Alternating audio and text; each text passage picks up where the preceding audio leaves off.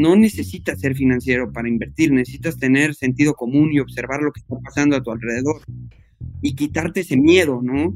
Yo cuando platico con personas y me dicen en qué invierto, siempre les trato de decir en cosas que entiendas, pero que te gusten, que te vas a meter, que va a haber curiosidad, que va a haber seguimiento, ¿no? Y no tienes que ir más allá, no tienes que analizar un estado financiero a profundidad. Muchas veces lo único que tienes es que abrir los ojos y empiezas a profundizar así o, puta, ¿qué tienen todos mis cuates que si lo pierden tienen que comprar al siguiente día otro? Un iPhone. Y no tienes que ser financiero para observar ese tipo de fenómenos.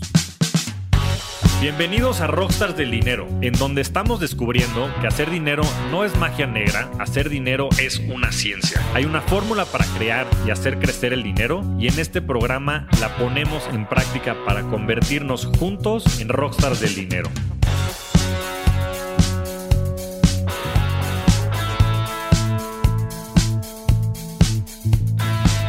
Andrés, el cometa Olea, es un apasionado de las finanzas e interesado en la tecnología, la psicología y la economía. De mentalidad abierta, es en buena medida un autodidacta financiero que ha sabido arriesgar, perder, aprender y terminar ganando. Por muchos es considerado un rey Midas de las inversiones. En esta gran plática hablamos sobre su proceso de aprendizaje financiero, sus mejores y peores inversiones, y sobre el cruce de la psicología de las inversiones con una vida saludable como ciclista. No pierdas tu tiempo, inviértelo en esta gran conversación con el cometa Olea. Bienvenido, querido cometa. Gracias, mi flaco, muchas gracias por la invitación. Sabes que es recíproco el gusto y, encantado de estar aquí y platicar contigo. Sí, va a estar buenísima la plática. La verdad es que le traigo ganas desde hace mucho tiempo. Creo que va a ser una plática que va a dejarle mucho a la gente, pero sobre todo una plática muy entretenida entre tú y yo, mi querido Comet. Y quiero empezar con una frase que tú me dijiste, que creo que te la enseñó tu jefe en su momento, pero que ha marcado muchísimo mi vida, y es esta frase de Theodore Roosevelt, que dice, no es el crítico el que cuenta, ni el hombre que señala cómo tropieza el más fuerte, o en donde alguien pudo haber hecho un mejor trabajo. El crédito le pertenece al hombre que está en la arena, cuyo rostro está estropeado por el polvo, el sudor y la sangre aquel que se esfuerza con valentía, aquel que falla y se queda corto una y otra vez, pues no hay esfuerzo sin errores ni defectos, aquel que si lucha por las cosas, el que conoce sobre el gran entusiasmo, la gran devoción, aquel que se desgasta en una causa que valga la pena, aquel que sabe que la mejor de las circunstancias al final estará lleno de triunfo y grandes logros y que en el peor de los casos, si fracasa, al menos lo hará mientras se arriesga al extremo, para que su lugar nunca esté con aquellas almas tímidas y frías que no conocen la victoria o la derrota. Querido Comet, ¿qué significa esto para ti? Y platícanos por qué es tan relevante para ti en general en tu vida. Pues es una frase igual que me impactó mucho cuando mi papá me la enseñó, porque pues habla de, de cómo para veces llegar a la victoria tienes que pasar primero varias derrotas, ¿no? Y debes de tener esa estamina de, de probar muchas veces la derrota para, para algún día conseguir el éxito, ¿no? Porque pues la experiencia y el aprendizaje viene de justo de experiencias negativas, ¿no? En, donde tú puedes experimentar en, cabeza propia eso mismo, ¿no? La, experiencia, por eso se llama experiencia, ¿no? Entonces, desde ahí me marcó y ha sido una frase que me ha ayudado a, a, vivir mi vida de esa manera, ¿no? Sin miedo a fracasar, pero con mucho, mucha hambre de triunfar, ¿no? Y pues así es, así es, flaco. Digo, yo te la compartí en su momento, este, y después no las fusiló Tom Brady porque veo que la puso en sus redes sociales después de que yo te la compartí.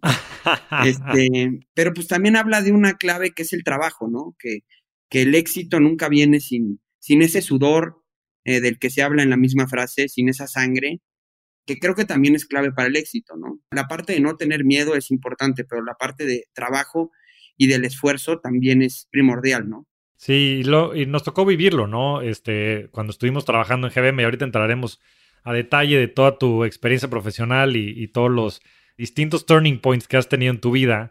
Y a mí me ha tocado vivirlo a tu lado, ¿no? En múltiples etapas de tu vida, de todo, desde tu etapa como inversionista, de tu etapa como colaborador, como profesional, tu etapa como deportista, que fue este, impresionante y, y creo que es algo que te representa mucho y es algo que también desde que escuché esa frase me ha definido a mí y es un gran vínculo que creo que tenemos nosotros. Y me gustaría que bajo ese marco nos platicaras qué es lo que te apasiona, o sea, qué es lo que hace que el cometa Olea se despierte todos los días, salga a las 5 de la mañana a andar en bici cuatro horas, regrese, este, emprenda, invierta. ¿Cuál es la, fuerza detrás del cometa? Mm, pues mira, ahorita digo, tocaste muchos temas, pero creo que una parte que es un buen motor es la confianza, ¿no? Tú me enseñaste a creer en mí mismo, a creer en varias cosas, ¿no? Y recuerdo algunas, tú decías que las cosas tienen que ser, primero tienes que creer en las cosas para que después sean vistas, ¿no? Y también ahorita mencionabas pues grandes personajes como Steve Jobs, y me recuerda, o, o aún inclusive alguien como Da Vinci, que tenían este tema con, que se llamaba el reality distortion, ¿no? Que un poco estiraban la realidad más allá de lo que, que se creía posible y alcanzaban a, lograrlo, ¿no? Pero antes de eso venía una parte que era la confianza. Entonces decía, eso no se puede hacer, no, pues sí se puede hacer, hay que creer que se puede hacer para encontrar la manera para hacerlo, ¿no? Y esa es una, motivación que yo encuentro todos los días, o sea, de, creer en que puedo lograr las cosas si me, lo propongo y si, y si le doy vueltas y fracaso en el camino. Y es una gran motivación, pero creo que antes de todo necesitas esa confianza, ¿no? Y hay una línea muy delgada entre algo que puede ser pues, un sueño y algo que puede ser una realidad. Sí, coincido. Hace, hace poco también leía, creo que de, de, Elon Musk, un poco lo mismo, ¿no? Decía, lo primero es establecer si algo es posible, ¿no? Y Elon Musk siempre habla de este tema de primeros principios y, las bases de todo, ¿no? A las matemáticas, a la física. Y dice, una vez que es posible, entonces es probable, ¿no? Él mismo dice que lo que han logrado en Tesla y en SpaceX de aterrizar cohetes espaciales y generar estas baterías que permitan que los coches funcionen de manera eléctrica por tantos kilómetros, fue porque sus colaboradores no sabían que no era posible, ¿no? Entonces el, el justo no tener esa limitante a nivel mental les permitía generar todo esto. Pero yéndonos más atrás en tu historia, sé que tu jefe es inversionista y ha sido inversionista por muchos años, sé que es alguien que ha influido muchísimo tu manera de pensar y creo que también mucho de tu drive viene de eso, ¿no? Viene un poco de este legado que has visto que tu jefe trabaja y ha construido a través del tiempo porque tú desde, pues desde que yo creo que tienes uso de, uso de razón, sabías que querías ser inversionista, ¿no? Entonces, a ver si nos puedes platicar un poquito tu track como inversionista dentro del sector financiero para empezar a platicar eh, también del tema de las inversiones y, y, hacia adelante el framework con el cual tomas decisiones. Seguro. Pues mira, yo, yo un poco iluso, mi interés por las finanzas despertó pues por ahí de los 17, 18 años, cuando pues, no tenía muy claro qué carrera iba a estudiar, discutía con mi papá, él me hablaba de que ingeniería industrial me daba muchas herramientas y una visión muy holística que, me iba a permitir, pues, eh, abrirme puertas, ¿no? Pero también, pues, usando una frase de él, a mí me gusta tirar con rifle y no con escopeta, y yo dije, a mí lo que me gusta es hacer lana y la termodinámica me, me vale madre me, metí a finanzas un poco con esta idea guajira de ser trader muy hollywoodense, de make money fast, live on the fast lane. Muy equivocada, pues era yo muy inmaduro en esa época, pero ese fue mi primer semestre en finanzas, con una visión de hacer dinero, ¿no? Para bien, en una materia que se llama operaciones financieras, en la Ibero, primer semestre, me hacen hacer un trabajo de, de una rama de las finanzas que me interesara. Y yo le pregunto a mi papá, papá, ¿tú qué haces? No, pues hago inversiones de capital privado. ¿Y qué es eso? Pues inviertes en empresas, pero te metes a operarlas y tratas de agregar valor para más allá después venderlas a, un precio más alto, ¿no? Y, tener una, ganancia en, esa plusvalía. Y yo dije, ah, pues qué, qué buena onda, porque no nomás inviertes y no te metes a la operación y tienes más certeza, pues porque vas al mando, vas en el timón de la empresa tomando decisiones y empecé a leer del private equity y un poco con esta pues soy medio obsesivo, ¿no? Obsesivo y muy curioso, te diría que son dos traits eh, buenos en un inversionista, pero que, desde chico he tenido. Entonces me metí a devorarme todo de private equity y empezaba yo a, entender del 2 en 20, de las estructuras y que era un GP y un LP. Yo tenía 18 años y, de eso era de lo único que empezaba a hablar, cuando quizás todavía no sabía ni derivar, ni integrar, ni y pues, estaba muy verde en la carrera, ¿no? Y ahí pues inicia este interés por el capital privado eh, que en México pues apenas empezaba, no había los bicis y los private equity funds que hay ahorita, ¿no? Apenas y, escuchabas de un par. y, mi papá pues trabajaba en uno de ellos, ¿no? Yo le pedí trabajo y él me dijo que me pusiera a estudiar porque me iban a poner a sacar copias en cualquier chamba que, que era el primer semestre, ¿no? Eh, pero de ahí yo tomé la decisión de escribirle un, un, cold call email a varios fondos, un poco pues apalancando los contactos de mi papá, pidiéndoles chamba, pero hice una cosa interesante que les dije que no requería sueldo, que porque pues, sabía que tenía poco que agregar, pero mucho que aprender. Entonces me la rifé así, que creo que fue una movida muy inteligente en su momento, porque pues ahí cualquiera lo único que quiere pues es dinero para las chelas, para irse de fiesta en ese momento y le, y le vale madres trabajar, ¿no?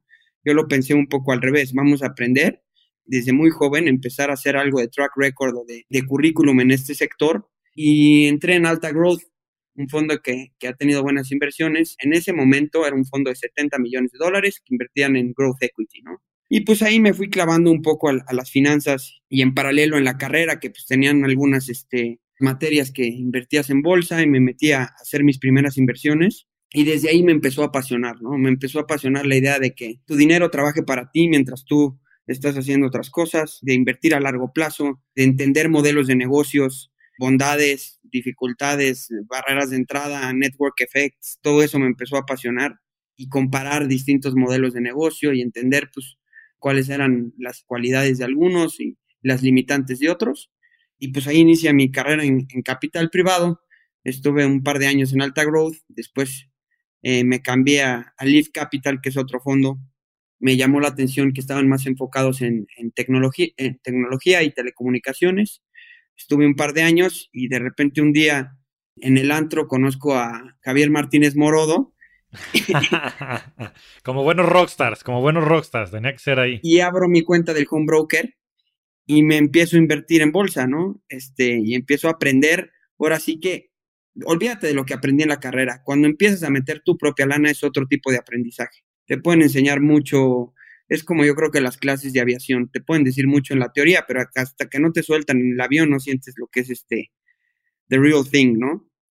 Y en esa época me acuerdo perfecto que estaban las vivienderas en un boom, y yo me empecé a engolosinar porque tuvieron una caída y me empezaba a ver al, precio, el valor en libros de los terrenos, pero apenas entendía, pues era mucho más limitado mi conocimiento financiero al que tengo ahorita, ¿no? Eran mis primeros pininos y me fue pésimo con las vivienderas, ¿no?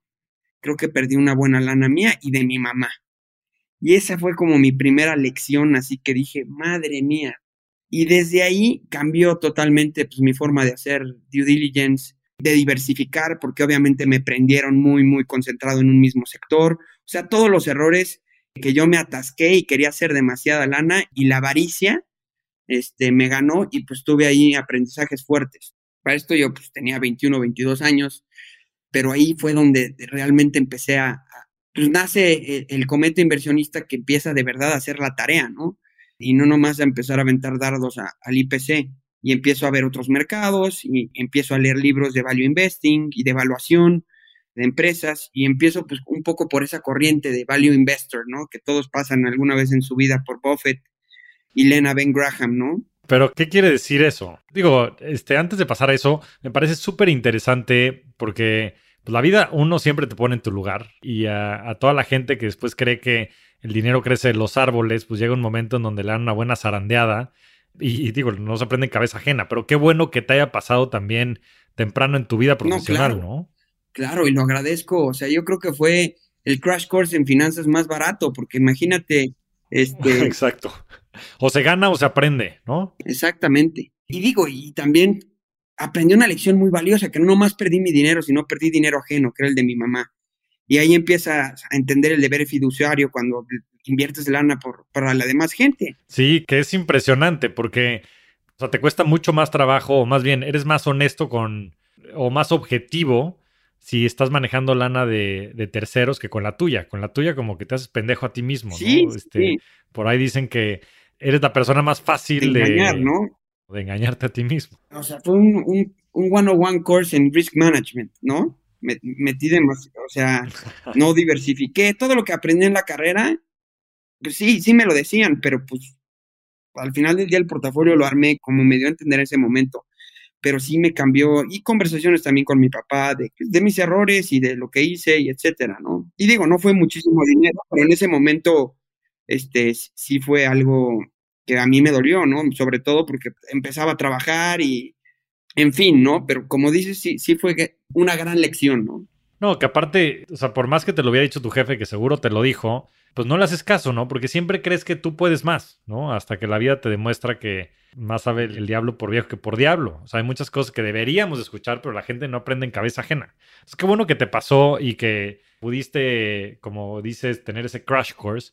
Ahora, del tema que dices de value investing, creo que lo dice todo mundo, pero es un tema como poco comprendido. ¿Qué carajos quiere decir value investing? Pues yo te diría que value investing es profundizar en entender el valor intrínseco de una compañía. O sea, entender que el valor de una empresa es, el, el, valor presente de los flujos que genera una empresa, ¿no? Y esa es como la definición del libro de texto. Pero ver qué tienen los activos, y me acuerdo de esos libros de Buffett bastante sencillos, que decía, pues, ¿qué tienes en el activo? Y con los ejemplos de, de Lemonade Stand, ¿no? Pues tienes este, tu máquina exprimidora de limones, que es un activo y cuánto vale, y tienes tu puesto, y pediste prestado 10 dólares a tu mamá para poner el, puesto y te explica el balance general y te explica un poco eso, el, valor de las empresas y cómo se llega a este valor, ¿no? Que creo que, pues, como buen financiero, pues, todos empezamos por ahí, todos en alguna época de nuestra vida estamos enamorados de Buffett y de Ben Graham y después te das cuenta que vivimos en un mundo que cambia tan rápido que lo tienes que aventar por la, por, la ventana, ese libro, ya sabes, y, y pensar que... y lo hemos vivido, ¿no? O sea, acuérdate cuando veíamos también todo lo que empezaba a moverse en cripto, si hubiéramos hecho puro caso a ese libro del valor intrínseco, eh, nos hubiéramos perdido grandes oportunidades o, o, en otras empresas. O... Entonces, digo, yo creo que estamos en un mundo que cambia muy rápido y hay que entender y procurar no analizar, pero, pero sí digerir varias filosofías de inversión para tener las herramientas para invertir en distintos tipos de mercados, ¿no? Ahorita el, mercado que se vino después del COVID, con alzas fuertes en negocios que tienen negocios digitales o que se fortalecen de digitalización, pues el libro de texto de evaluaciones de, de Buffett te hubiera hecho perder mucho dinero, ¿no? Y sin embargo, también hay ciclos que hacen que la liquidez en el mercado se seque y que regrese también el favor a las, a las inversiones de, de, value investing, ¿no? Pero bueno, eso ya, es, esos son otros temas yo creo que más complejos, pero resumiendo tu pregunta, ¿qué es value investing? Es entender el, el valor que hay detrás de algo, ¿no? Sí, y creo que una de las empresas que más lo ha hecho, digo, regresamos al tema de GBM y que ha sido muy exitoso haciéndolo, ha sido GBM, ¿no? Y entraste a GBM después de Live, después de que Javier Regunaga, también buen amigo de los dos, te animara a, entrar. O tú animaste a Javi, ¿no? O Javi a ti. No, Herminio Padrono, gran amigo, este, y Casas, que también ya estuvo en el podcast. Y Andrés Maza. Verdaderos genios los dos, la verdad, les aprendí mucho, pero pues yo venía de, inversiones en capital privado en donde no, no había el dinamismo de un mercado público, en donde los, las fluctuaciones de los precios de las acciones son grandes. Digo, había invertido yo Milán en bolsa, como te platiqué, pero no había trabajado en, en, un hedge fund. Entré al hedge fund ahí con Massa y con Herminio y con Pedro de Garay, tres grandes mentores que pues, van a marcar muchísimo los cimientos de mi carrera profesional. Y ahí sí empecé a aprender pues, a pasos agigantados otro tipo de, de skills que lo que había aprendido en, en private equity. Pero es una etapa muy fregona porque ahí es donde realmente me metí a entender la psicología dentro de las finanzas. Tú pensarías, pues, oye, entraste y luego, luego viste el tema de value investing y teníamos nuestras metodologías de evaluación y hacíamos los modelos financieros y todo, pero ahí es donde realmente di mi primer encontronazo con los beneficios de entender la psicología de masas y me empecé a, leer mucho de, esos temas. ¿Qué leíste? Pues mira, empezaba con algunos como libros de Richard Thaler, Misbehaving, este, Daniel Kahneman, George Soros, ¿no? Que habla de, de la teoría de reflexivity, ¿no? De cómo se comportan los mercados y por qué hay ciertas discrepancias en los precios en cuestión de, tiempos, de segundos, de, meses. O sea, como algo que un día vale algo, el día siguiente puede valer 15 o 20%, ¿no? Pero a ver, explícanos eso con detalle. O sea, ¿qué quiere decir reflexivity? ¿Qué quiere decir este tema de psicología de las masas? ¿Cómo se ve representado en los mercados? ¿En qué etapa se ha visto? Pues mira, al final del día, digo, la manera de simplificarlo, yo creo que cuando tú inviertes en el mercado público, inviertes en empresas. Y las empresas pues no son más que un conjunto de personas con algunos incentivos y motivaciones, ¿no? Eso es lo que es el management de una empresa. Y hay que entender al management y qué motivaciones y qué incentivos tiene. Tiene incentivos de corto plazo, de largo plazo. Va a querer tener un buen trimestre para que suba la acción porque tiene acciones el dueño, el manager, el CEO, o va a pensar como founder a 10 años si quiere hacer un negocio que genere barreras de entrada y ventajas competitivas a largo plazo. Ahí te metes a un tema que es de psicología, son motivaciones e incentivos, ¿no? Dicen incentives are everything in management. Hay que entender esa parte, ¿no? hay que entender que de repente los países y, los entornos geopolíticos o económicos de países cambian y fluctúan y las, las personas tienen emociones, ¿no? Me tocó vivir una crisis en Brasil, en donde estaba Dilma y, se veía una situación fiscal del país un poco complicada y se cayeron las valuaciones de las empresas 50% en lapsos de tres meses. Y ahí es donde empezábamos a ver oportunidades. Y esto, digo, mucho me lo enseñaron. Yo me acuerdo que Masacasas y Herminio, de lo primero que, las primeras tareas que tuve en GBM fue analizar bancos griegos que estaban a punto de la quiebra, ¿no? decía, ¿cómo quieren invertir en esto? Pues es que esta es la oportunidad, ¿no? El riesgo es asimétrico, ¿no? O sea, si, sobrevive el banco va a valer 10 veces lo que vale ahorita. Y si quiebra, pues si haces un, buen este, asset allocation, puedes tener este, retornos interesantes, ¿no? Pero pues fue el mensaje, fue busca un poco con esta mentalidad eh, contraria, busca donde generalmente la gente está huyendo, ¿no? Porque ahí es donde hay oportunidades. Eh, pero todo eso al final del día es psicología, ¿no? Y yo me iba dando cuenta, pues, día a día y te empiezas a, a ver de, de, no nomás a nivel empresa, sino a nivel negocios.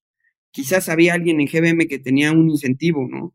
y yo tenía el mío, y cómo ahí puede haber una diferencia en la toma de decisión con alguien. En nivel empresa, ¿no? Este, ¿Cuáles son los incentivos de él y por qué está pichando ese deal? ¿Cuáles son los míos? ¿Dónde chocan? O sea, me metía a tratar de, entender mucho la psicología detrás de la toma de decisiones, que al final del día es, es invertir, ¿no? Cuando inviertes estás tomando, son toma de decisiones bajo incertidumbre, diría yo. Y eso es invertir, eso es jugar póker, eso es casarte, hay mucha incertidumbre y hay que medir riesgos y hay que con esos riesgos tomar decisiones, ¿no? Y, tratar de que no te agarren muy invertido en una decisión en algún aspecto donde te pueden agarrar mal parado, ¿no? Este, pero bueno, ahí e, esa fue mi gran lección en GBM, obviamente con mentores. Yo me acuerdo, Pedro de Garay fue el primero que me dio un libro de George Soros y me dijo, lee, esto. Y el énfasis que hacía Soros en la psicología a mí se me, me quedó marcado, ¿no? y hablaba de las burbujas y de, muchos fenómenos que ahora vemos con más cotidianidad, pero tratar de entender qué es lo que hay detrás de estos fenómenos. Y al final del día son personas, personas con emociones, y tratar de entender qué hay detrás de todo eso, ¿no? Sí, que al final del día son los mercados, ¿no? O sea, los mercados son un reflejo del sentimiento colectivo de millones de personas alrededor del mundo que están comprando y vendiendo, ¿no? Y la razón por la que un día suben y por el otro día bajan es porque un día están más optimistas acerca del futuro de las empresas y el otro día están más pesimistas. Pero la verdad es que los hechos probablemente no cambian mucho de un día para otro. Sí, y, dijo, me encanta el ejemplo porque siempre cuando veías que una acción subía o bajaba, tratabas de encontrarle un evento, ¿no? Ah, ¿Por qué está subiendo? Y te ponías a investigar. Y hay veces que subía porque el mercado subía, ¿no? Ya sabes, o sea, no, no había realmente una explicación, pero nosotros le queremos dar una explicación racional a algo que no es racional. El movimiento del mercado en el corto plazo no es racional, ¿no? Eh, y por eso, por eso tienes que entra otro tema dentro de las inversiones que es el tiempo, ¿no? Tienes que tomar esa variable, o sea, las finanzas es dinero, pero es dinero relacionado mucho con el tiempo, ¿no? Alguien puede invertir en CETES y retirarse a los 65 años con una calidad de vida semillera, o puede tomar riesgos cuando es joven, invertir a largo plazo, tener un portafolio diversificado y retirarse como debe de ser, ¿no? En los Hamptons. Este, pero pues el, factor tiempo afecta muchísimo ahí, ¿no? Sí, que es lo que después yo creo que le cuesta trabajo a la gente, ¿no? Porque, digo, más allá de la aversión al riesgo, y siempre recomendamos que la gente haga de su propio perfil de, inversión y vean el horizonte y demás, la verdad es que el factor de tiempo es determinante, porque si vas a invertir a más de 10 años, pues el activo que más retornos ha dado históricamente ha sido el mercado de capitales o los mercados privados, ¿no? Ya llámese este private equity, este venture capital, etcétera, que no son tan accesibles hoy en día, que hay algunas ofertas que, lo están queriendo hacer, etcétera. Pero como dice el Cometa, si vas a, invertir para el retiro, inviertes en CETES al 4% versus Digo que ahí vas a tener estabilidad y demás, seguramente no habrá minusvalías, pero lo que puedas tener contra un 10, 12% que te puede generar el mercado de capitales, pues va a ser toda la diferencia en el momento en el que te retiras, ¿no? Y, eso es lo que le cuesta a veces trabajo este, a la gente entender. Desde luego, y me encanta cómo abres tú este podcast porque siempre dices que hacer dinero no es magia negra o invertir no es magia negra. Hay, una frase así al principio de, cada Rockstars del dinero que a mí me encanta, porque está muy trillado el, el concepto del financiero, ¿no? Más yo habiendo estudiado finanzas. No, es que yo no invierto porque no soy financiero. No necesitas ser financiero para invertir, necesitas tener sentido común y observar lo que está pasando a tu alrededor y quitarte ese miedo, ¿no? Yo cuando platico con personas y me dicen en qué invierto, siempre les trato de decir, en cosas que entiendas, pero que te gusten, que te vas a meter, que va a haber curiosidad, que va a haber seguimiento, ¿no? Y no tienes que ir más allá, no tienes que analizar un estado financiero a profundidad. Muchas veces lo único que tienes es que abrir los ojos. Vas al mall en Navidad y si Lululemon está hasta la madre la cola, pues ¿qué, qué diablos es Lululemon? pues hace leggings. A ver, pues vamos a ver estos financieros, pues crecen. No manches, tienen márgenes brutos de 40%, son leggings y son carísimos, con razón, pues, les cuestan una madre y los venden carísimos. ¿Qué tienen? Marca, ¿no? Y empiezas a profundizar así, o puta, ¿qué tienen todos mis cuates que si lo pierden tienen que comprar al siguiente día otro? Un iPhone. Y no tienes que ser financiero para observar ese tipo de fenómenos. Claro, claro. E, eso también se vuelve, eh, y me encanta la misión de, de este podcast, de quitarle ese tabú y de abrirle a la gente los ojos, que lo único que tienen que hacer es un poquito creer en sí mismos, observar y probar, ¿no? Obviamente no, no si tienes una de estas ideas vas y le vas a meter todas tus, tus canicas a Apple, pero dices, me late que aquí hay algo, porque todos mis cuates tienen iPhone y si lo pierden no se están cambiando a Samsung. Y la verdad es que también creo que hay un símbolo de estatus, cada quien compra un iPhone, ¿no? Etcétera. Y te metes un poquito a ver los números y cómo van creciendo las ventas. Y, y entiendes un poquito de evaluación y de, y de ratios financieros o de múltiplos, puedes empezar a hacer también un poquito de análisis un poco más eh, fundamental o, con base más en este tipo de, herramientas, ¿no? Pero ir profundizando, eh, ir sintiéndote cómodo con cosas que conoces y con sentido común, no tiene que ser una tesis súper compleja. La verdad que mis tesis de inversiones más buenas son las, las que yo llamo de servilleta, que es so obvious, it's difficult to ignore, ¿no? O sea, que dices, a ver, esto vale tanto, tanto, creo que puede llegar a valer esto, y lo haces en una servilleta.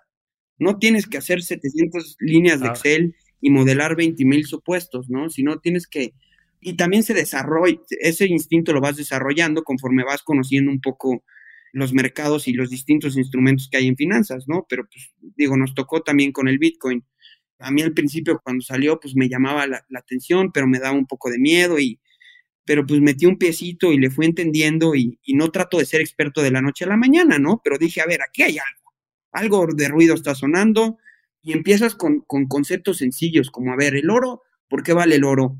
El oro es difícil de transportar, el Bitcoin puede ser un digital gold, lo están comparando con el oro, pues te puede tener un resguardo de valor y empiezas con estas tesis, ¿no? Te empiezas a cuestionar tu propia tesis y a, y a rebotar y a profundizar con curiosidad en un tema y de repente ya eres, no, un experto, pero eres, más o menos entiendes lo que es cripto y empiezas a, a, meter un poquito más y así sucede, no sucede de la noche a la mañana, ¿no? Pero para sentirte cómodo con un activo tienes que meter primero, pues como cuando te metes a una alberca de agua fría, primero metes la mano y después hay gente que, se puede aventar el clavado de trancazo, pero pues yo recomendaría irse sintiendo cómodo con distintos instrumentos y generar tesis pues, con la que uno se siente cómodo y que, y que va mucho con tu filosofía, pues tanto de plazo de inversión como de riesgo, tolerancia a riesgo y otros conceptos, ¿no? Que son muy personales, por eso son finanzas personales. Claro. Oye, Comet, ya que estamos en el tema, vamos a entrarle de lleno. Y bueno, nada más como disclaimer, nada de lo que digamos aquí es, un, es una recomendación de inversión y es un consejo de inversión.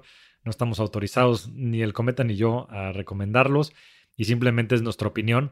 Pero, ¿qué activos, acciones te gustan? Y explícanos el racional servilletero, como tú lo denominas, de por qué crees que pueden ser unas buenas inversiones en el futuro. Una tesis ahorita de inversión que me gusta y que estoy metiendo un poquito de dinero es, China. China ha tenido una caída sustancial, el, índice de, China que se llama el Cueva ha tenido una caída de aproximadamente del 50% en los últimos 5 o 4 meses. ¿Pero de qué es ese índice? Es de tecnología en China, ¿no? Es de tecnología en China y me voy a meter ahorita nombres en particular, ¿no? Es un ETF que, que ¿cuál es el ticker? KWEB, K-W-E-B. Perfecto. ¿Y por qué me gusta? Porque se, da como que la, tormenta perfecta en, en, lo que yo busco en algunas inversiones, ¿no? Primero hay suficiente ruido mediático alrededor del el Partido Comunista de China que está tomando y está empezando a regular las empresas. Y yo creo que las personas están empezando a extrapolar esta, esta, regulación, que yo creo que es inevitable en otras partes del mundo, como han tratado de regular Facebook en Estados Unidos o Google, y no lo veo tan mal, ¿no? Pero una, el precio de los activos está bajando, cosa que los hace más atractivos. Dos, son empresas creo que con una escala interesante en, en sectores que me gustan de tecnología, e-commerce, como puede ser Alibaba, JD.com y Tencent. Son empresas globales, creo que aquí no se está tomando en cuenta esto. ¿Pero qué hacen las tres? Nada más para ser específicos. Alibaba es un marketplace, es como un mercado libre de China, ¿no? JD es más como un Amazon de China, tiene una red logística muy robusta. Y digo, sí es como Amazon o como Mercado Libre, pero también tienen otros negocios de pagos.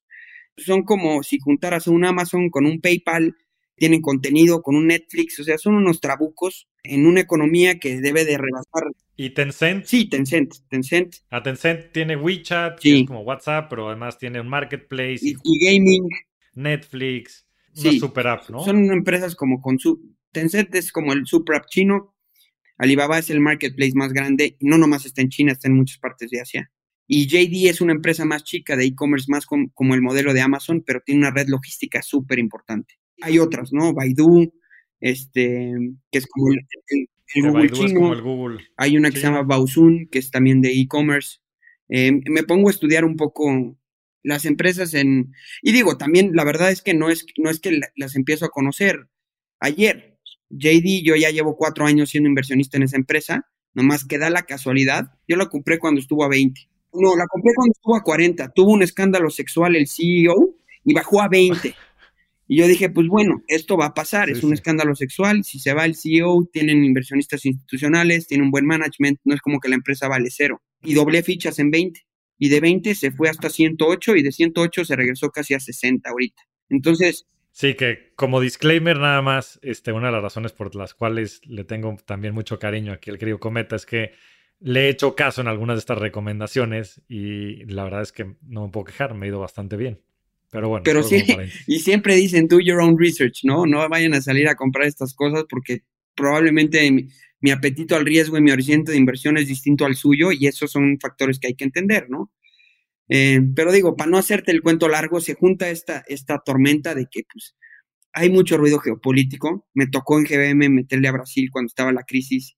Hicimos buena lana eh, porque la gente se asusta. Dice Buffett que investing is the only business where people run out of the store when, when things are on sale, ¿no? Es un dicho de Buffett, que dice, pues cuando las cosas están rebajas, la gente le da miedo. Y me pasó vivirlo ahorita en el COVID. Vivía con mi roommate y me decía, este güey, estás loco, parece que estás contento de que se está yendo el mundo a la mierda. Le dije, no, no estoy nada contento.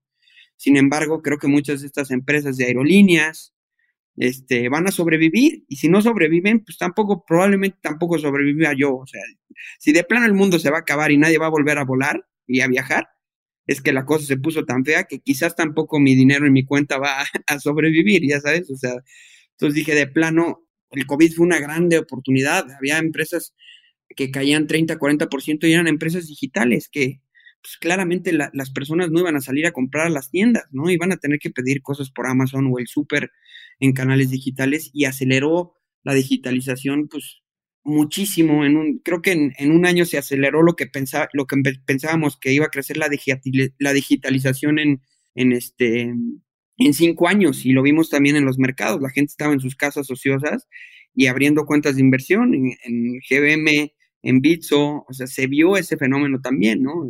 Y aceleró mucho también esa cultura de, inversión porque pues, desde, desde la caída en marzo del mercado hubo un mercado alcista hasta la fecha, ¿no? Pero bueno, para no desviarme del tema de China, con el COVID muy fresco en mi mente de cuando la gente se apanica y sientes ese pánico, y yo lo empecé a sentir en China, con conclusiones muy fatalistas, ¿no? El gobierno comunista se va a apoderar de todas las empresas y eh, se va a apropiar de todo, ¿no? Como en algunas e-, épocas se escuchaba aquí de Andrés Manuel o de, ya sabes, que la gente siempre es fatalista y tiene conclusiones como que muy, muy tajantes, muy locas de, eventos, sobre todo cuando se trata de política, ¿no? Y los medios, ahora con las redes sociales y todo, hacen que esto, esto se escuche de un poco de manera más rápida y, fue, y fuerte.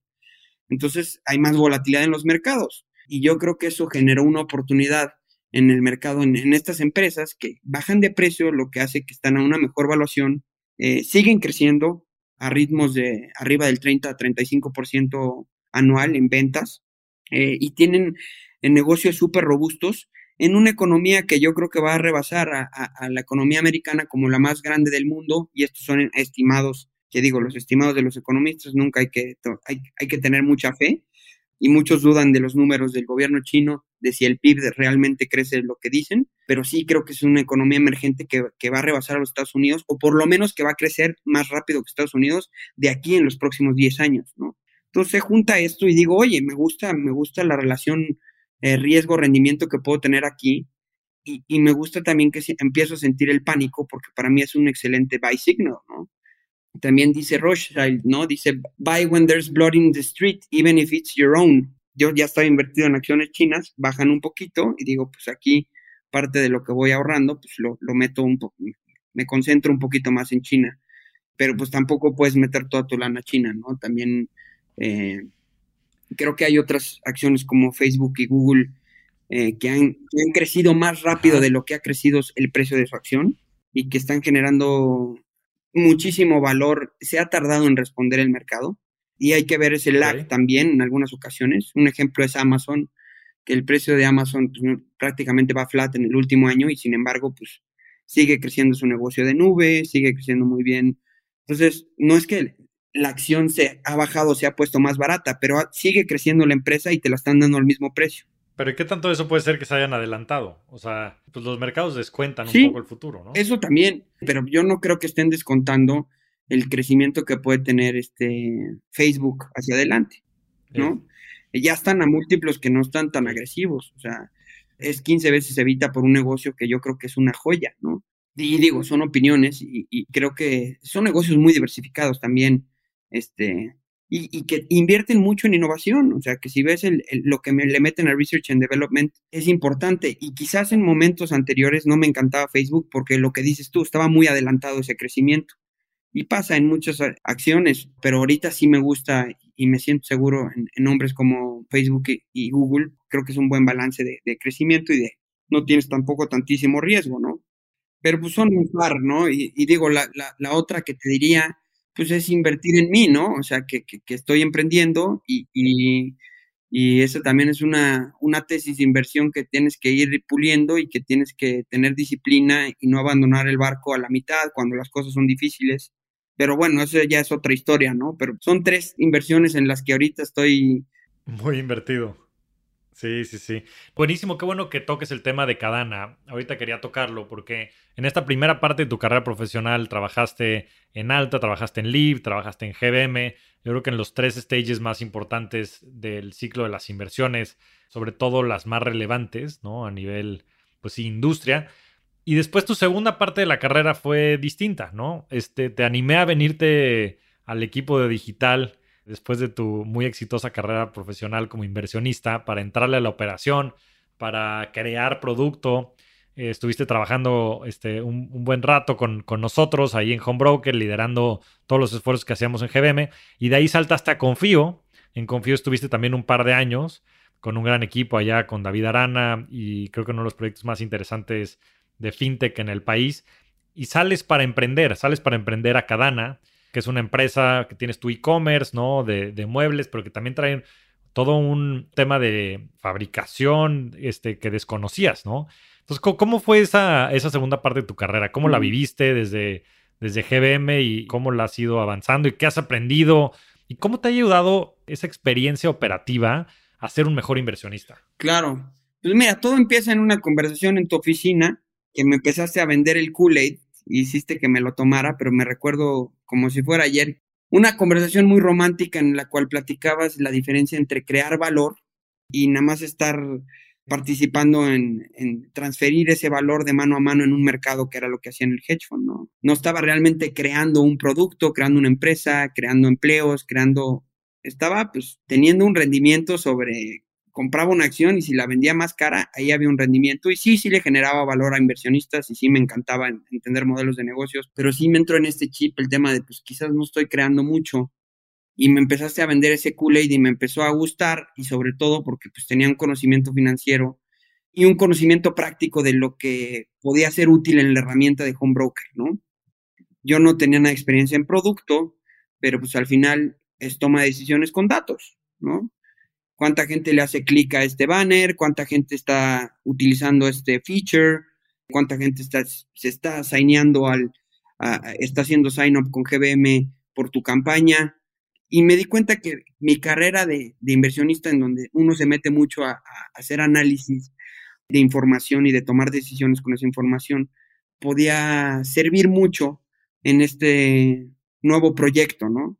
Aparte de que pues, las finanzas son mi pasión y de verdad me, me tomé todo el y de crear, hacer de México un país de inversionistas, que es, es la misión del home broker y me encantaba, me encanta la fecha, ¿no? Y siempre he sido como el promotor de, de la herramienta porque creo que es la mejor que existe y que ha cambiado la vida de muchos mexicanos y lo seguirá haciendo, ¿no? Pero me enamoré de esa idea. Que ahora es la misión de GBM, ¿no? Que es lo, que es lo más relevante, ¿no? Yo creo que lo pudimos llevar a ese nivel y bueno, Homebroker es ahora GBM Plus, pero bueno, pues hoy tiene millones de inversionistas y pues tiene el 90% del mercado y es algo que desde los primeros días eh, a todos los colaboradores de la empresa nos entusiasmaba muchísimo. Sí, sí, a mí me encantaba la visión, o sea, la misión de que para generar riqueza necesitas ser dueño de capital.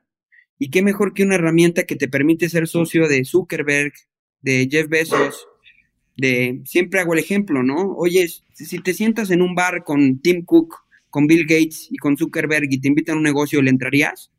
Todos me dicen, sí, güey, ¿quién le entraría? Pues métele, ahí está Amazon en el mercado, ahí está Microsoft, ya sabes.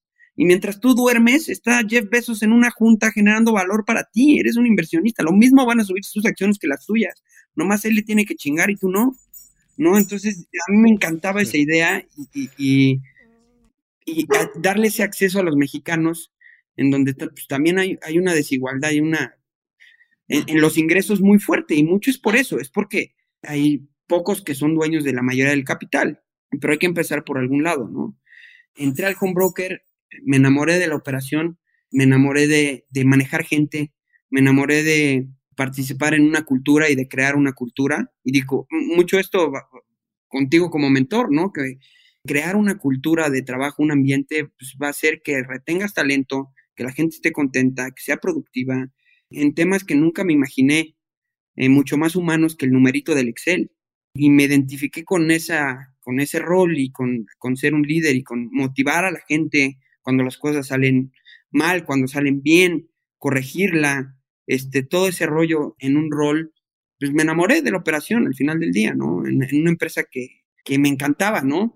Eh, ahora, yo siempre he sido muy inquieto y se me presenta una oportunidad muy atractiva de crecimiento en Confío, eh, con una posibilidad de tener equity en la empresa, eh, doy el brinco. También, pues, un poco, me dolió mucho la salida de GBM porque realmente estaba contento, pero también estaba un poco cómodo.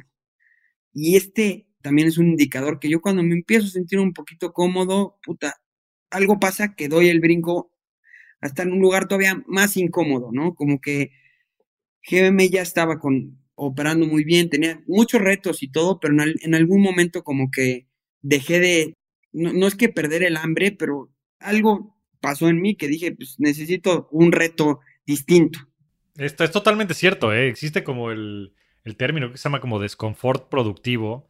Y sí, en el momento en el que te empiezas a sentir cómodo, pues literalmente dejas de crecer. Jeff Bezos en la última carta que hizo de Amazon hacía la analogía con biología, ¿no? Y decía cuando un cuerpo vivo empieza a morir, ¿no? En el ecosistema, se empieza a integrar con el ecosistema, ¿no?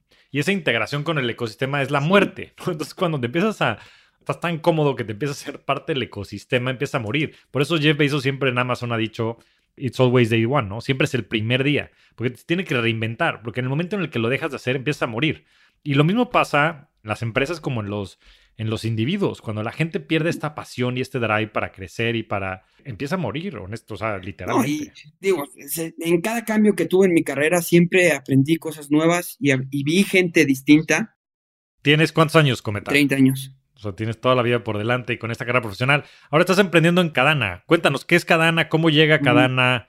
Este, ¿Dónde estás parado en Cadana? Pues mira, Cadana, primero fui inversionista de Cadana desde que yo estaba en GBM en GBM vimos Gaia, vimos la empresa de Gaia y, la posibilidad de invertir. Y cuando analicé ese deal, eh, me quedó como este, esta inquietud de, un mercado muy fragmentado, eh, muy grande y muy desatendido. Y Philip de Gaia, que por cierto ayer levantaron 50 millones de SoftBank, felicidades al equipo de Gaia, este, en ese entonces pues, era una empresita, arrancaba, ¿no? Y, a mí me, había tocado ver a Philip con una presentación de PowerPoint en Leaf. Y ya estando en GBM les dije, oye, este, este emprendedor me acuerdo que me llamó mucho la atención y me gustaba su idea de hacer un e-commerce de muebles, de diseño, con precios accesibles. Se me hacía una idea muy interesante. Y la llevé a GBM y ahí profundizamos en el análisis y siempre me quedé con ese gusanito. Y dos amigos míos empezaron un negocio de cadena. Y yo participé primero pues con prestándoles dinero con deuda y después como inversionista, pero prendí esa flamita de cadana y la hacía como de abogado del diablo, oye, pero la ves así complicada, va a estar complicado con Gaia, etcétera, y los iba como guiando un poco con mi perspectiva de financiero, pero eran un arquitecto y un cuate dedicado a retail, mis dos socios. Después de estar dos años en Confío, viene la pandemia. Confío se vuelve prácticamente una empresa de cobranza durante la pandemia y esta empresita en donde yo ya era inversionista empieza a hacer un boom en el mercado de los muebles. Y yo tenía la inquietud de irme de maestría. Me iba de maestría, ya estaba casi decidido. Un poco, este, pues platicando con mi papá, me dijo, pues, ¿sabes qué? Yo creo que puede ser el momento ahorita. Estaba muy bien en confío, medio que me la dudaba y yo siempre he sido muy práctico y decía, hijo, irme a gastar lana una maestría para dejar de ganar dos años, hijo, y de repente pues, como que toda la idea se acomodó en mi cabeza y dije, esta es mi oportunidad de hacer algo como un tipo search fund, entrar con Milana, put my money where my mouth is a Cadana y transformar la empresa con mi capital y con mi, management, mi conocimiento que agregaba este, una dimensión, yo creo que distinta a las cualidades que tienen mis socios. Embonaba muy bien, ¿no? Porque ellos era un arquitecto brillante, con, es un arquitecto, brillante con muchísima noción del diseño. El otro, el cuate que, que, hizo que el proyecto empezara a funcionar, que se rifó, que arrancar siempre es lo más difícil. Y pues mis socios me dicen, pues da del brinco, te abrimos las puertas, métele billete y vámonos por la grande, vámonos a emprender. Y yo me la empecé a, creer y dije, pues en vez de gastarme Milán una maestría en un salón de clases, vamos a ver el aprendizaje in the real world, ¿no?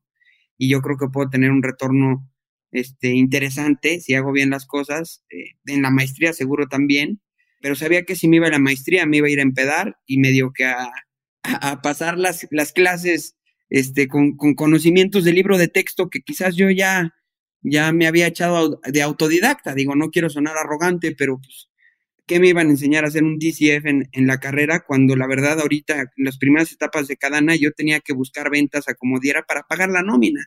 Eso sí es aprendizaje, porque si no, no traes venta y no traes business, tus empleados no comen. Eso es el, mundo real, ya sabes. Este, y así, así creo que es como se debe de aprender. Entonces, un poco el proyecto ha ido evolucionando. Ya hacemos closets, cocinas para desarrolladores, Airbnbs. Tenemos una fábrica de tapicería en Cuautitlán, tenemos una fábrica de carpintería en Lerma.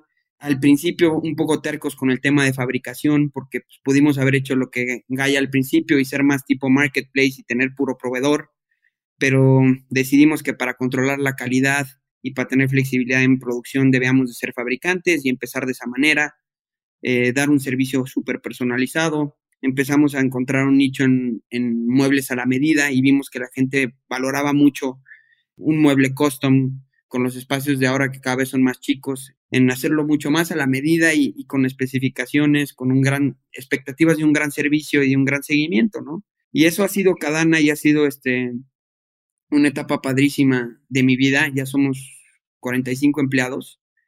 Hemos recibido una, una ronda de inversión de 20 millones de pesos por Family and Friends. Y más adelante no descarto ir a buscar este de un fondo institucional, pero tampoco estoy casado con la idea.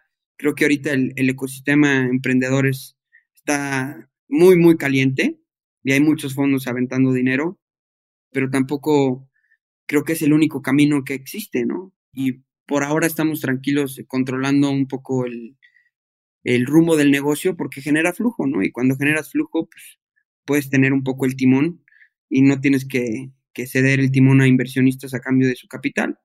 Y ese ha sido el rumbo que hemos escogido y quizás cambie en un futuro cuando veamos que es el momento correcto y busquemos capital de manera más agresiva, pero súper entusiasmado del proyecto y aprendido también, pues como dices tú, el aprendizaje se acelera cuando das esos brincos, aprendes de cosas muy, muy distintas a lo que yo estaba acostumbrado de operar en empresas grandes como Confío, GBM.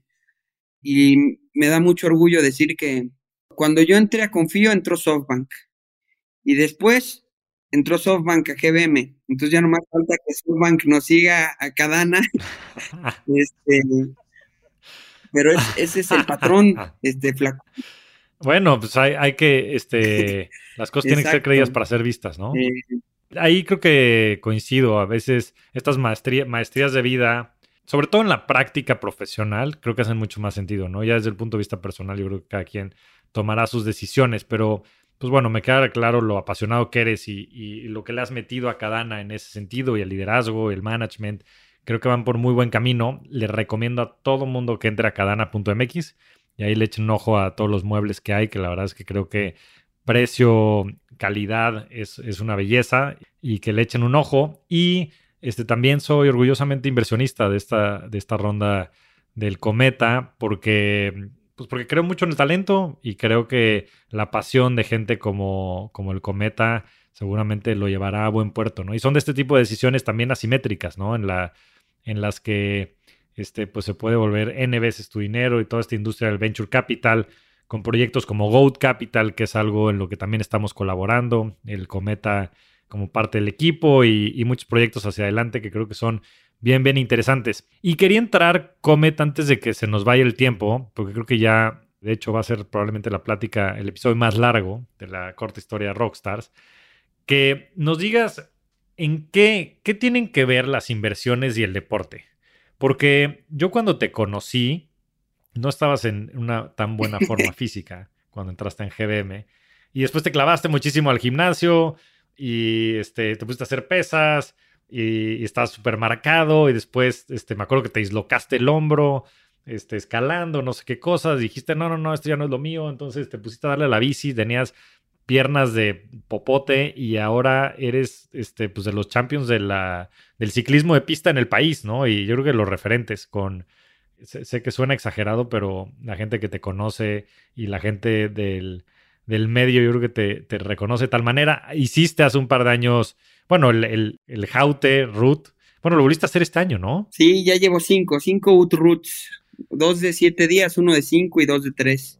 Que es un reto ciclista amateur, pues considerado de los más difíciles, ¿no?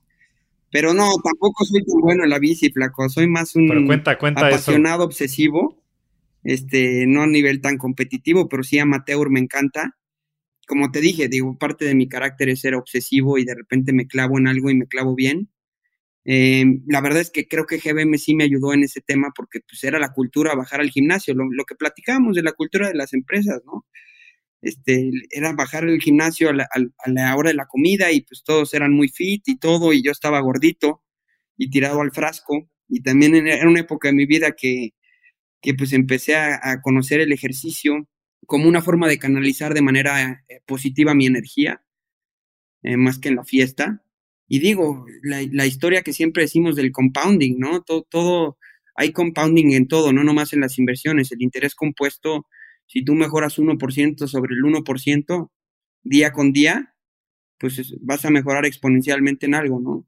Y, y si algo me he vuelto como que muy, no te diría adicto, pero me encanta la mejora continua. Es como gamification.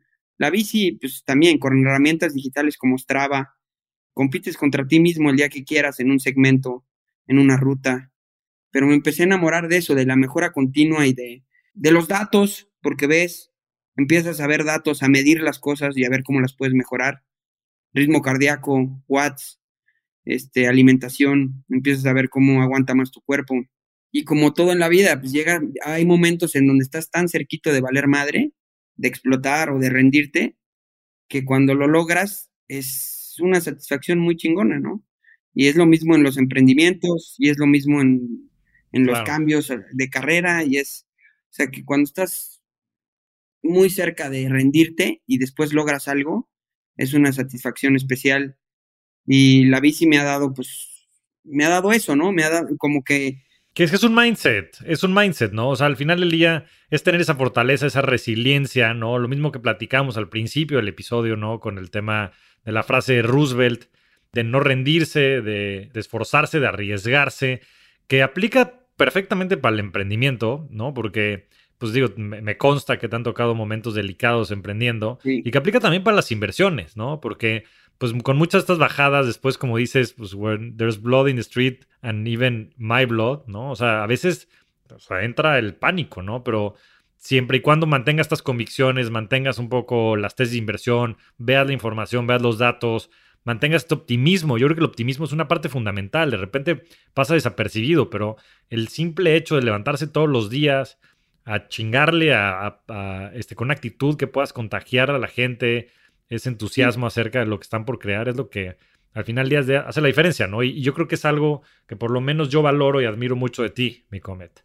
Y creo que es algo que se refleja en todos los puntos de tu vida, ¿no? En tus amistades, al vivir con esta intensidad, en el deporte, en las inversiones, en la, en la empresa, en tus amistades.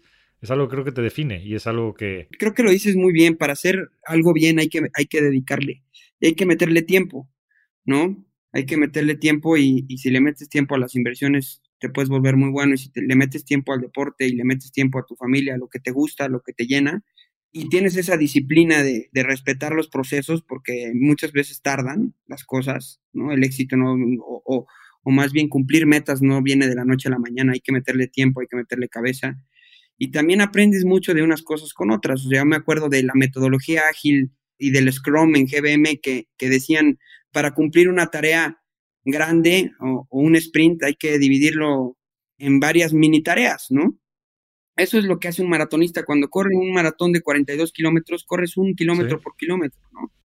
Y cuando haces una empresa, pues tienes que ir con esa mentalidad de, a ver, primero voy por ese kilómetro y después cuando acabe, veo, voy por el otro kilómetro. Y va a haber momentos en donde, y la bici igual, es la bici, eso me dio a mí esa mentalidad de, va a haber momentos que estás muy madreado en el kilómetro 120 de una, rodada, de una rodada y no puedes pensar que te faltan 40. Tienes que pensar, enfocarte en ese kilómetro, ir kilómetro a la vez y enfocarte en ejecutar ese kilómetro lo mejor que puedes, con lo que tienes disponible en ese momento. Igual no tienes agua y no tienes alimentación porque el abastecimiento está a 10. Igual no tienes capital porque no lo has logrado en tu empresa, porque te has enfocado en, en la operación. O igual y tienes el capital, pero lo que te falta es contratar gente talentosa que crea tu misión, ¿no? Pero si te, lo propones y, ejecutas kilómetro por kilómetro, eh, lo vas a lograr, ¿no? Y, es algo que esa mentalidad me ayudó mucho el tema de la bici y también la bici me dio amistades súper valiosas. Eh, me abrió, pues yo creo que con gente que son amiguísimos míos ya, porque compartes esa pasión por algo que te llena y te abres puertas, ¿no? Con, con ese tipo de hobbies y lo que le recomiendo a la gente pues es que se metan y se metan full, que den todo, ¿no? Yo, yo soy poco de medias tintas. A mí me gusta, si vas a hacer algo, meterle duro y quizás después me sature de la bici y otra cosa me inventaré, ¿no? Pero te aseguro que el próximo hobby este, le vamos a meter duro. Algo más extremo todavía. No, pero sí, de acuerdo, y te abres camino y, yo creo que vas diseñando también pues esas personas con las que te quieres relacionar, con las que tienes cosas en común, que después termina haciendo más cosas, ¿no? Porque yo creo que todos tienen después este background también, pues muy obsesivo, muy intenso, porque pues no es coincidencia, ¿no? Que este tipo de personas aguanten este tal nivel de, esfuerzo, ¿no? Que de, repente este, implican estas carreras. Oye, mi Comet, ya para cerrar, porque ya se nos pasó el tiempo, este, un par de preguntas, porque creo que pues muchos de los aprendizajes y demás los has tocado durante la plática, me gustaría hacerte dos puntualmente. Una es, ¿cómo se ve tu portafolio de inversiones? Si tuvieras que hablar del 100%, ¿cómo lo tienes dividido conceptualmente? Usted diría, ¿meto a cada al, al, escenario o no? ¿O puro, puro inversión? quito a Cadana. Pues quita Cadana este, para, para simplificarlo. Yo estoy 85% en renta variable. Eh, te podría decir que 15% encriptado. En criptomonedas. ¿Y qué, y, qué es Bitcoin y Ethereum, no? Me imagino. Bitcoin y Ethereum y, y pues fondo de fondos, ¿no? Ahora sí que dejo a los expertos que se dedican full time a eso, a que casquen las, las, las otras coins y que estén al, tanto de la tecnología. Como Digo, ahí con El, en, un fondo de fondos que conoces bien, ¿no? Este, donde fuiste también Correcto. Parte del autor, ¿no? Intelectual. un fondo de fondos que armamos. Este, claro. Cero en bienes raíces. Y no, no meto mis bicicletas a la ecuación porque ya pesan, ¿eh? Ah, pero te diría 85 renta variable y 15 en criptos. también es tu pasión. Eh, y de, esa, de ese 85% de renta variable, estoy como el 25% en China, 30% en China, bastante cargado, y lo demás en, en, pues en todo el mundo, ¿no? Principalmente empresas de tecnología, China, Estados Unidos, yo creo que sería la mayoría. Sí, empresas de tecnología, algunas no de tecnología, eh, luego también me gusta hacer inversiones en, empresas que... ¿Como cuáles? Que no tienen nada que ver. Pues, por ejemplo, tengo acciones de Qualitas, que es una aseguradora que, que me, gusta el modelo de negocios. Tengo acciones de Nemac, que es una armadora de coches, este, que no tiene nada que ver con tecnología. Tengo acciones de, de hoteles. Eh, desde la pandemia y de aerolíneas no, he vendido. Sí, algunas. un poquito como bien te dije, yo creo que estamos en un mundo que cambia tan rápido que es difícil casarte a un, a un solo tipo de activos, ¿no? Entonces, no sé, por ejemplo, Disney no era una acción, no era una empresa de tecnología antes de la pandemia y ya tiene Disney Plus y ya es una empresa de tecnología y tenía Disney desde antes de la pandemia, ¿no? Este, entonces, así, así pasa. Em, un portafolio campechano. Sí, de acuerdo. Muy bien. Oye, Cometi, la última pregunta que le hago a todos mis invitados, y me interesa mucho saber tu respuesta, es ¿cuál ha sido tu mejor inversión? Esto lo digo como en el aspecto más amplio de la palabra. Yo te diría que, en, mí, las inversiones que he hecho en mí. O sea, el hecho de confiar en mí, pasarme a Cadana y, y, vencer ese miedo de, pues no soy lo suficientemente creativo para ser un emprendedor o no soy lo suficientemente, tengo las cualidades operativas para emprender. Eh, o cuando me ha aventado esos roots y, de repente digo, pues le voy a meter lana a este proceso en el cual pues me voy a comprar una buena bici, voy a hacer el viaje, lo voy a hacer bien, voy a entrenar, tener un plan de entrenamiento, voy a comer bien, invertir, pues eso, porque muchas veces dices, pues, ¿cómo? Hasta, hasta comer bien y healthy es más caro que, que, que comer este, pura chatarra, ¿no?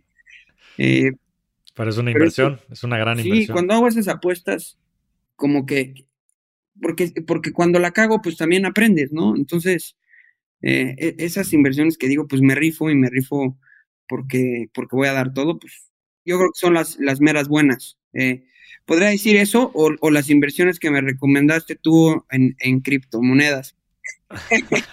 también hace ya, mucho, tiempo. mucho tiempo, pero esas, esas fueron muy buenas inversiones. Pero yo creo que las de criptomonedas van a ir y se podrán ir se podrá ir el Bitcoin a cero, que no creo que pase. Y pues lo que nunca se debe de ir es, es, esa confianza que he generado a lo largo de, apostar en, mí, ¿no? Este. Totalmente.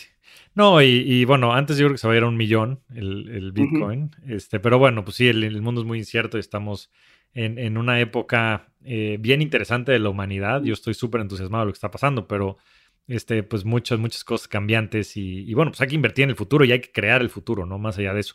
Pero me encanta tu respuesta, Comet, es una respuesta que ha salido ya un par de veces en el programa y la verdad es, creo que con la que más coincido.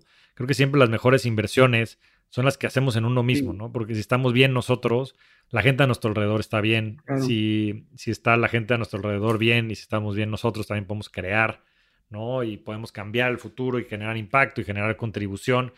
Y creo que esa es la manera en la que tenemos que ver las cosas, ¿no? Como bien decías, el 1% mejores todos los días, el, largo plazo y, el ser obsesivos con uno mismo e ir creciendo. Mi querido Comet, te agradezco muchísimo estar en el programa. Eres un verdadero rockstar del dinero, del deporte, de las inversiones y de la vida. Me da mucho gusto haberme cruzado en tu camino. y seguir fomentando esta gran relación que tenemos. Te mando un fuerte, fuerte No, abrazo. muchísimas gracias por invitarme, Flaco. Un placer platicar contigo. Siempre aprendo algo nuevo. Y pues seguiremos aprendiendo aquí en Rockstars del Dinero, que no me lo pierdo. Eso, fuerte abrazo.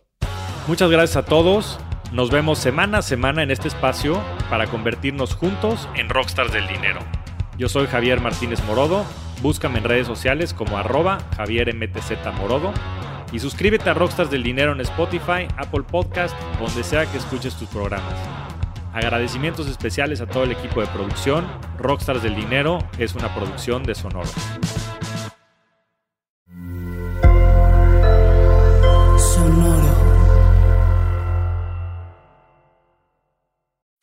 Cuéntame de economía. Nueva temporada. Nuevas voces. Cuéntame de economía. Podcast que hará tu vida financiera más sencilla. Sencilla. Si tú eres de los que no sabe cómo ahorrar, qué subió de precio y por qué, cómo sacar un crédito o cómo entender el Temec, Cuéntame de economía es para ti. Aquí te lo contamos sencillo y a la carta. Cuéntame de economía. Para que la economía y el dinero no te hagan sufrir. Un episodio nuevo cada lunes en todas las plataformas de podcast y el canal de YouTube de Expansión.